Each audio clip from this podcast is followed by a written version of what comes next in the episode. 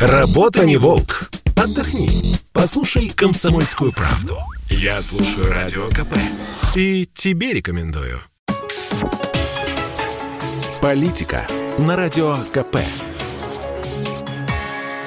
Глава ЦИК Элла Панфилова фигура трагическая. Ее предшественнику Чурову было проще. Он по натуре комик, странноватый и добрый.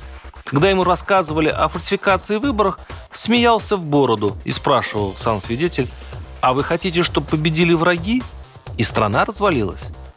А вот Элла Александровна с более сложной нервной организацией переживает.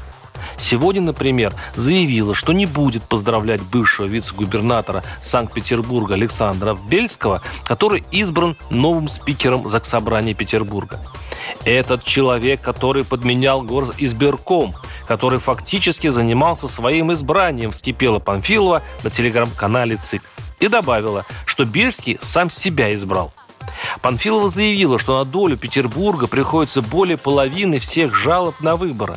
И очень надеется, что Генеральная прокуратура разберется с этим. Ах, Панфилова, Панфилова, поучились бы у Чурова. Он, наш странный волшебник, вызывал у окружающих добрую улыбку. Но он не был смешон. Чуров даже не пытался быть принципиальным и был мудр – не надо говорить о чести и достоинстве посреди публичного дома, если ты не собираешься из него уйти.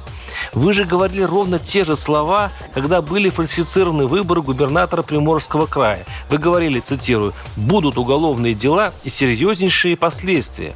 Где они?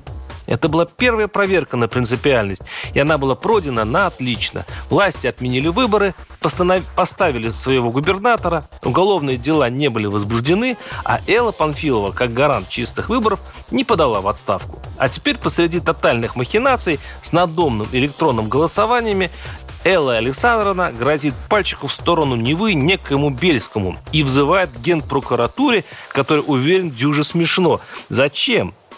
Коль попали в систему, то уж лучше по-чуровски, улыбнитесь. И, к примеру, расскажите старый анекдот. Варсомин, одноименный телеграм-канал. Подписывайтесь. Политика на радио КП.